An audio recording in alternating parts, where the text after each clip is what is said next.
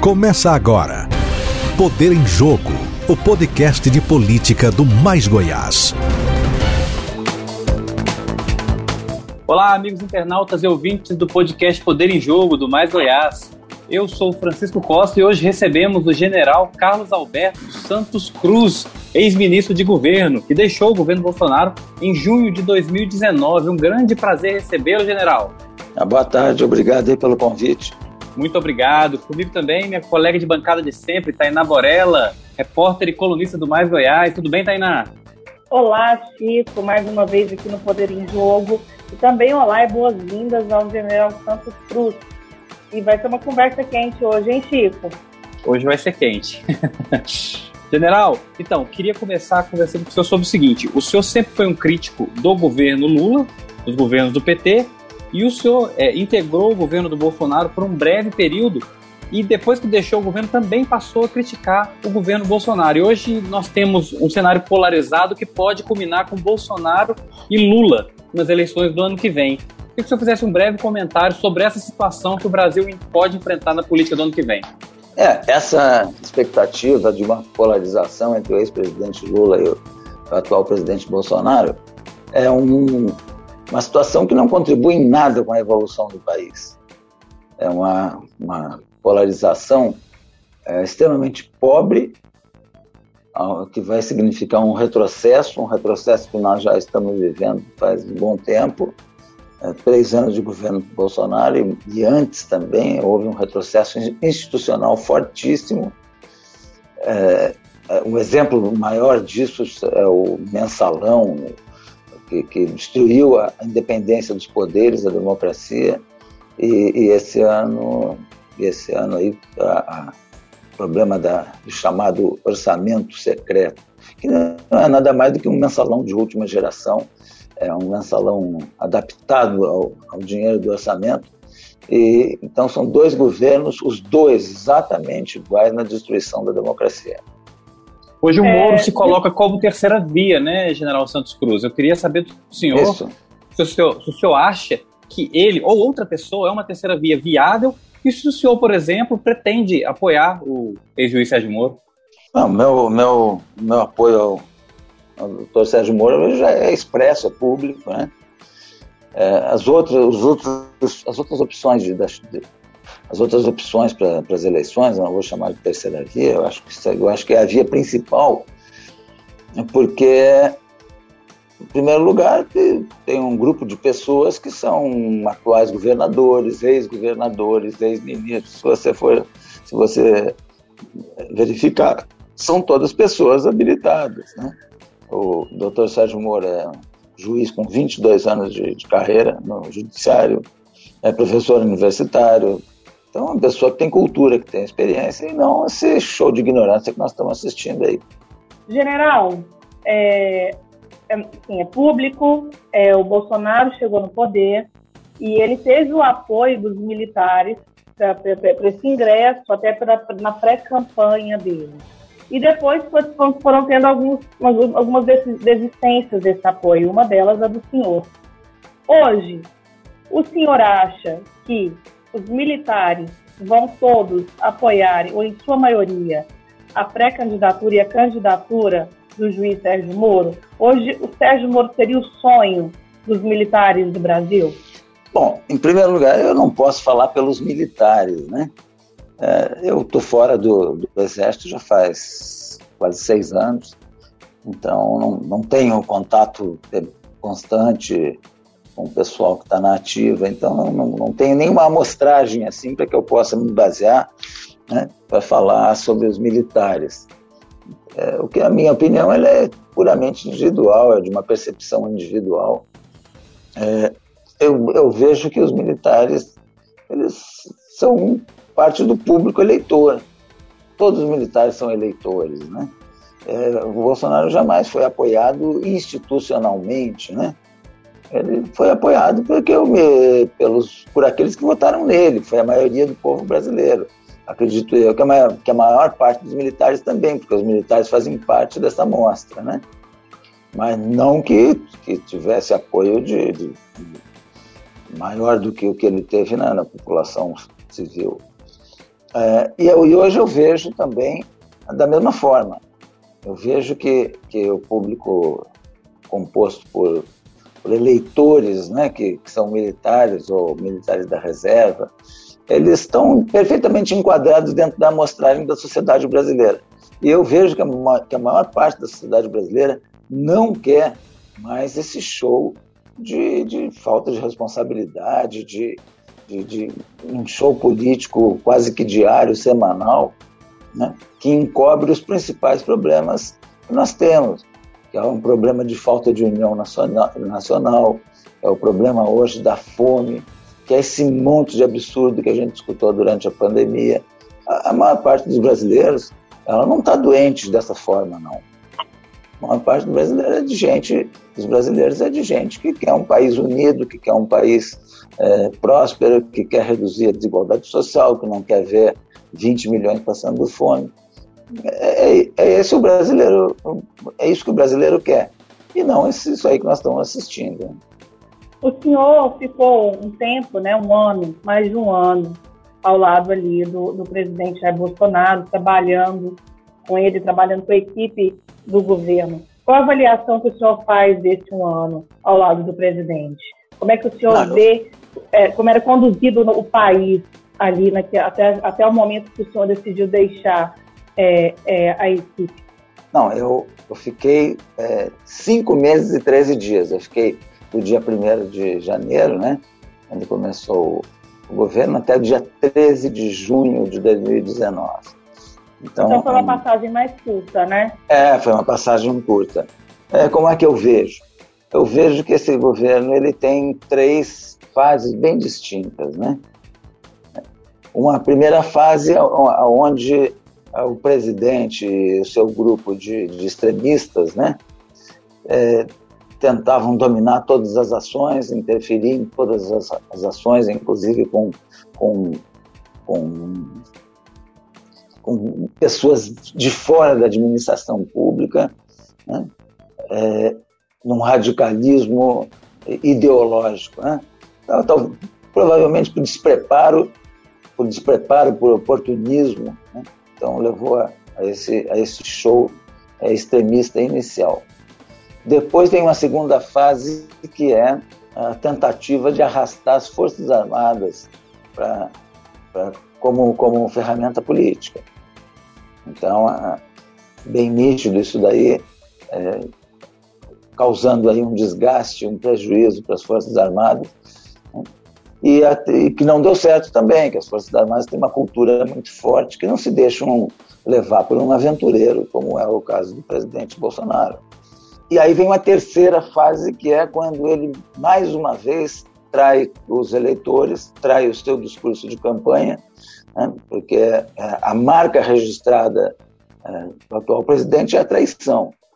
E ele se abraça ao, ao que ele chama de centrão, não é um partido político. Centrão é um, é um agrupamento de pessoas que têm os mesmos objetivos. Né? E, e, que ele, e que ele mesmo criminalizava antes. Ele, quando ele se colocava como um, um, ator externo da política, quando na realidade ele era o próprio Centrão. Então ele trai todo o povo brasileiro, trai os seus eleitores e se, e se, e se abraça no fisiologismo, se abraça na, na, velha política, se abraça no toma lá da cá, é, que, que, que ele dizia que condenava, mas que na realidade que ele, ele fazia parte. Então são essas três é, fases do e, governo. É assim que eu vejo o governo com três fases. E, e o senhor vai, vai filiar algum partido agora? Pretende retornar é, à vida é, pública? É, eu vou, eu vou. Antes, só deixa eu complementar a anterior. Eu não saí do governo. Né? É, eu não pedi demissão. Eu fui demitido, eu fui substituído. Né? É uma prerrogativa do presidente, um Sim. direito que ele tem, não tem nada de anormal. A normalidade está no processo, na, na, no crime, na covardia, está tá, tá noutra coisa. Não é na substituição. O presidente tem todo, tem todo o direito de fazer as substituições que ele achar por bem. Né? Ah, sobre sobre essa, essa pergunta agora, a minha vida pública eu apareci na vida pública como, como secretário nacional de segurança pública na época do presidente Temer, né? E depois como ministro no início do governo Bolsonaro. E nunca tive intenção de fazer vida política, né? principalmente a vida política partidária. É, por que, que eu decidi isso daí? Bom, a, a primeira, o primeiro é, motivo aí acontece ali pelo final de 2009, mais ou menos, quando é, eu vi o investimento desse governo no fanatismo, no fanatismo político. Um fanatismo político que hoje separa até pessoas da mesma família, que causa briga entre pessoas com convivência profissional por longos anos. Tudo isso é por causa de um estímulo de fanatismo que, que tem um grande risco de acabar em violência. O fanatismo sempre acaba em violência. Então, ah, vivi cinco anos em ambiente de fanatismo político, vi muita gente morrer por causa, por causa disso. E então foi uma maneira eu tentar um pouco mais de, de, de, de projeção pública para alertar que o fanatismo vai nos levar à violência. Essa foi a primeira motivação. A segunda motivação foi alertar que não pode deixar um presidente arrastar força armada para jogo político. Isso é uma coisa que não se pode permitir. E a terceira motivação é essa que, de, que hoje é, eu estou trabalhando para evitar que o Brasil tenha uma disputa é, presidencial polarizada que não vai é, adiantar de nada para o nosso país, que vai ser mais um grande retrocesso para o Brasil. Não, eu só queria é, complementar a pergunta: o senhor vai se filiar a algum partido? Eu sou filiado ao Podemos, né? Faz cerca de um mês que eu me, me filiei ah, então... ao partido ao partido Podemos. O senhor pretende disputar algum cargo? É, e no Podemos eu estou apoiando o doutor Sérgio Moro para presidente. Né? Ah, Sim. A minha, a minha filiação, ela, nesse momento, ela não significa que eu vou disputar algum cargo eletivo. Mas uhum, pode ser. Uhum. Isso aí vai ser decidido um pouquinho mais à frente, é, se, eu vou, uhum. se eu uhum. vou disputar algum cargo eletivo e qual cargo é esse. Porque isso aí é uma conversa uhum. que tem que ter com, uhum. com o partido. Para qualquer partido político, uhum. ele tem também o seu planejamento, ele tem pessoas que já fazem uhum. parte do partido e, e, com quem ele tem uhum. compromisso, uhum. compromisso de vaga, de disputa partidária, tudo isso. Então, se o partido achar que, eu, que eu tenho condições de colaborar com o projeto de, de, de, de eleição do doutor Sérgio Moro, de uma bancada forte, é, se, se, o partido achar que eu, que eu, posso colaborar com isso, então eu vou me candidatar a, algum posto eletivo, né? Mas isso aí vai decidir um pouquinho mais à frente. General, é, eu vou puxar um pouquinho para Goiás. É, o governador Caiado, você deve conhecer, era aliado do Bolsonaro, se afastou durante a pandemia por conta da, de discursos muito diferentes, né? O, o governador é, de Goiás defendia mais a questão médica, a questão da ciência. Eles tiveram um afastamento. E hoje em Goiás nós temos o Bolsonaro tentando emplacar a candidatura do deputado Major Vitor Hugo, que o senhor também deve conhecer, também é da, das Forças Armadas. O, queria que o senhor também avaliasse o cenário, se o senhor tivesse condição, sobre esses dois nomes, o nome do governador Ronaldo Caiado e o nome do Vitor Hugo, aqui em Goiás. É, o Ronaldo Caiado, o governador Ronaldo Caiado, é um nome consagrado na política nacional, né? não só na política de Goiás, como na política nacional. Né? É, acerca do, do, incidente, dos incidentes aí da, durante a pandemia, o, o governador Ronaldo Caiado é médico, se não me engano. Né? Ele é médico também. Então, é, com, com, mais razão ainda, talvez, as, as, as discordâncias durante o, o período da pandemia. Então, eu vejo na figura do, do, do, governador Ronaldo Caiado um dos nossos bons nomes da política. Né? Eu acho que Goiás está de parabéns na sua escolha e, e, e só tenho a desejar para o governador um futuro brilhante aí, continue colaborando com o Brasil na, na, com a qualidade que ele tem. O Major Vitor Hugo é novato na política, ele foi, ele chegou até Major no Exército, saiu bem jovem ainda, talvez com seus 30 e pouquinhos aí, fez um concurso para assessor na Câmara dos, dos Deputados, né? E trabalhava como assessor, então não está mais no Exército já faz algum tempo. Ele se candidatou a deputado federal pelo PSL, né? e hoje está pleiteando aí a continuidade na política de Goiás com o apoio do presidente Bolsonaro.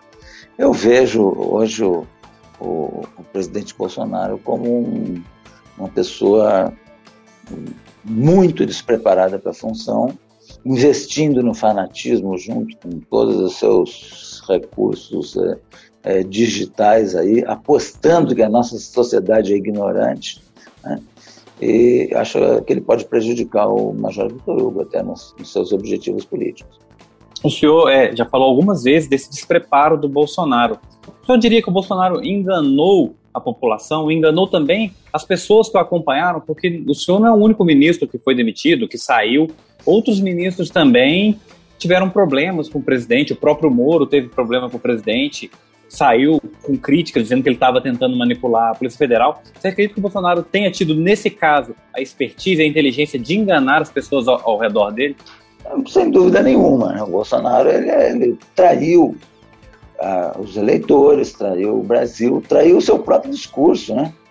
Eu vou me basear no próprio discurso dele, que, que, que, que era contra a reeleição, mas que governa pela reeleição, é, traiu as promessas de campanha. Promessa de campanha é promessa, promessa de campanha não é, não é brincadeira política, né? Você não vai brincar de presidente, você tem que fazer aquilo que você prometeu. Prometeu fazer uma política diferente, uma política de, de sem o tal do tomar lá da cá, é, criticou a velha política da qual ele mesmo fazia parte. Mas então é, tudo isso daí é, são, são é, é a essência da traição do Bolsonaro. Agora, a, a, saída de alguns ministros, como é o meu caso e outros, isso aí não tem, isso aí não, não há problema. Isso não tem problema nenhum. É normal em qualquer governo do mundo você substituir ministros nenhum governo do mundo é, começa e termina com a mesma equipe de ministros. Então não tem problema nenhum. Aonde se encontra é, problema é na, na forma, às vezes, é, covarde de tratar do assunto. Um assunto que não precisa de covardia nenhuma para ser tratado. Porque você substituir um ministro não tem nada de errado. O presidente é prerrogativa dele. Né? É só você conversar com o ministro. Às vezes o presidente mudou o projeto, tem pressões familiares, tem pressões partidárias, e todo mundo entende isso daí. O que não se entende é a falta de coragem de ter uma, uma conversa de, de, de pessoa minimamente civilizada. É, o senhor general, citou que... só, só, um minutinho, Tainá. É que o, o general Santos Cruz citou questões familiares. No caso específico do Bolsonaro, as questões familiares influenciam muito parece que o Carlos ele é meio influente nas questões do pai, né? Isso aí, isso aí são relacionamentos familiares, né? Que eu não vou entrar nesse tipo de consideração, é, mas são pressões é, familiares que podem acontecer, é, pressões partidárias, né? E a questão de, de, filho, né? Eu não vou entrar na consideração de filho de presidente, é baixar demais o nível, eu não vou, não, não vou chegar nesse ponto de análise. General, o senhor afiliado ao Podemos e tem agora é, uma chance muito grande do União Brasil, que é o partido do governador Ronaldo Caiado, fazer indicação aí do vice do, do nosso, da nossa terceira via hoje, né? Está se mostrando que é o Sérgio Moro. É, como é que são essas conversas tão adiantadas? O União Brasil já vai fazer essa indicação e qual seria um nome que eles, é, eles proporam para o Moro? Olha, eu não participo, eu não, não tenho participado dessas conversas, né? É, é público que tem havido é, conversas sobre isso, mas é mais na, no nível da direção do partido, né? A direção do Podemos com Sérgio Moro hoje, que é o principal candidato, que é o candidato à presidência, e a, a Renata Abreu, que é a presidente do Renata partido. É, então, é, eu, mas eu não participo dessas conversas. Agora, eu vejo que é uma, uma, uma aliança, né? uma, um, possível e, e, e, e, muito boa, porque mostra a capacidade do Dr. Sérgio Moro de, de arregimentar, de, de chamar atenção para a candidatura dele. É, esse agrupamento do União Brasil, que é o, o DEM, né? o DEM com o PSL, é um, um agrupamento que tem muita gente de boa qualidade. Então, acredito que, que, que é um, uma opção muito boa. Espero que ela se, se concretize e, e desse, e, e, desse conjunto vai sair também o vice-presidente. Né? Parece que vai sair o vice-presidente, apesar de que outras alianças poderão acontecer também. Eu vejo que existe possibilidade até de outros, outras pessoas, ou isoladamente, ou outros grupos, é, possam se juntar nessa frente para que a gente escape dessa armadilha que nós estamos na expectativa de, de, de cair, que é uma polarização, é, uma polarização completamente inútil para o Brasil. Inclusive, o, o, Sérgio Moro, ele, ele mal chegou, mas já se consolidou como uma terceira via muito forte, né? Ele já aparece em todas as pesquisas em terceiro lugar, sempre com 10% ou mais, desde que o nome dele foi anunciado como pré-candidato.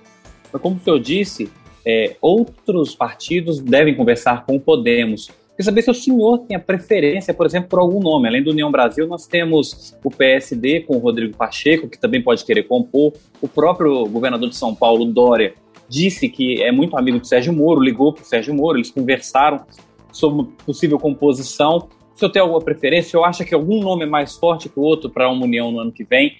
Dessa, o senhor não gosta de chamar terceira via, mas eu vou chamar para facilitar. Para tá unir tá essa terceira via? Olha, eu, eu, eu penso que o diálogo é muito importante com todas as pessoas.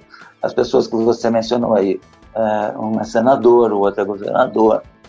Então, são pessoas de qualidade que podem contribuir num, num agrupamento desses. É, e isso é, é extremamente importante, a gente recuperar a capacidade de diálogo, porque o que foi instituído no Brasil, infelizmente, desde que o presidente Bolsonaro assumiu, foi o desrespeito. Né? Então, foi institucionalizado o desrespeito. Ninguém precisa mais respeitar ninguém, ninguém respeita mais as funções, ninguém respeita as instituições. Então, a perda institucional é, no Brasil é muito, é muito grande. E, e o diálogo ele tem que, que, que acontecer novamente no Brasil. Você não é porque você tem diferença com outra pessoa na interpretação dos fatos, etc., que você vai, vai, vai partir para esse absurdo que nós estamos vivendo de, de ataques pessoais. Hoje no Brasil não se discute nada, só se faz ataques pessoais. Por quê? Porque é, nós estamos na mão de, uma, de um, um grupo político é, de pessoas da mais baixa qualidade possível, que não tem classificação nenhuma, um bando de desqualificados, se comporta como uma gangue virtual, como uma milícia digital. Né? Então, é, esses, esses agrupamentos, com essas pessoas de qualidade, restaurando o diálogo no Brasil, estão restaurando o respeito. Né? E aí eu acredito que vai ser um, uma, uma, uma, construção muito positiva, todas essas pessoas dialogando. Não precisam concordar em 100%, mas que, mas, mas que, que, que reconstruam a, a nossa possibilidade de, de realizar coisas positivas. Né? Recentemente, quem também filiou o Podemos foi o Deltan Dallagnol, né? O senhor também Isso. tem uma relação com o Deltan semelhante à que o senhor tem com o Moro? Não, eu conheci o, o Dr. Sérgio Moro, nós trabalhamos juntos no governo, por um período de seis meses, mais ou menos. Então, eu, tenho, tenho bastante, eu tive bastante oportunidade de contar com o, ex-procurador, né, é, Deltan Dallagnol, eu tive poucos contatos, pouco contato casualmente lá em São Paulo, tivemos a oportunidade de conversar um pouco, de tomar um café juntos. E é uma pessoa admirável pelo trabalho que fez em benefício do Brasil. Né? Fez parte da, da grande operação que, que, que mostrou ao Brasil a, a, um pedacinho da nossa é, impressionante corrupção. Né?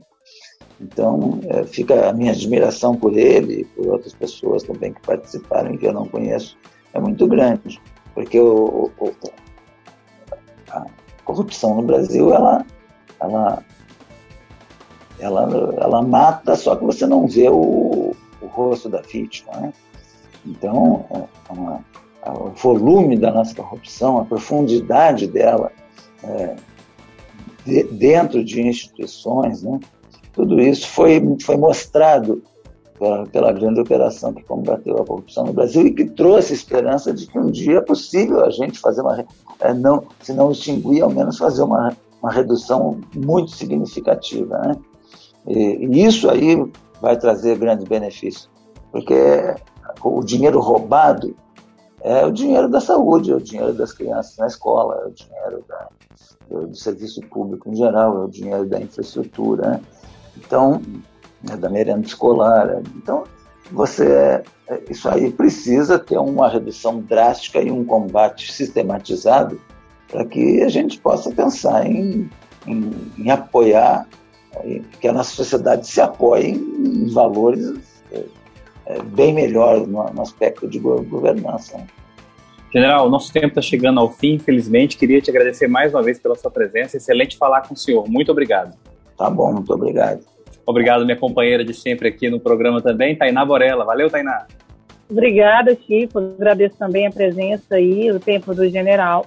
E semana que vem tem mais, né? Com essa política goiana e nacional que está dando o que falar. Obrigada, Francisco, e até a próxima, até a próxima semana. Muito obrigado aos nossos ouvintes que nos acompanharam até aqui. Para mais informações, acesse nossas redes sociais e também o nosso site www.maisgoiás.com.br. E até a próxima. Você ouviu Poder em Jogo, o podcast semanal de política do Mais Goiás.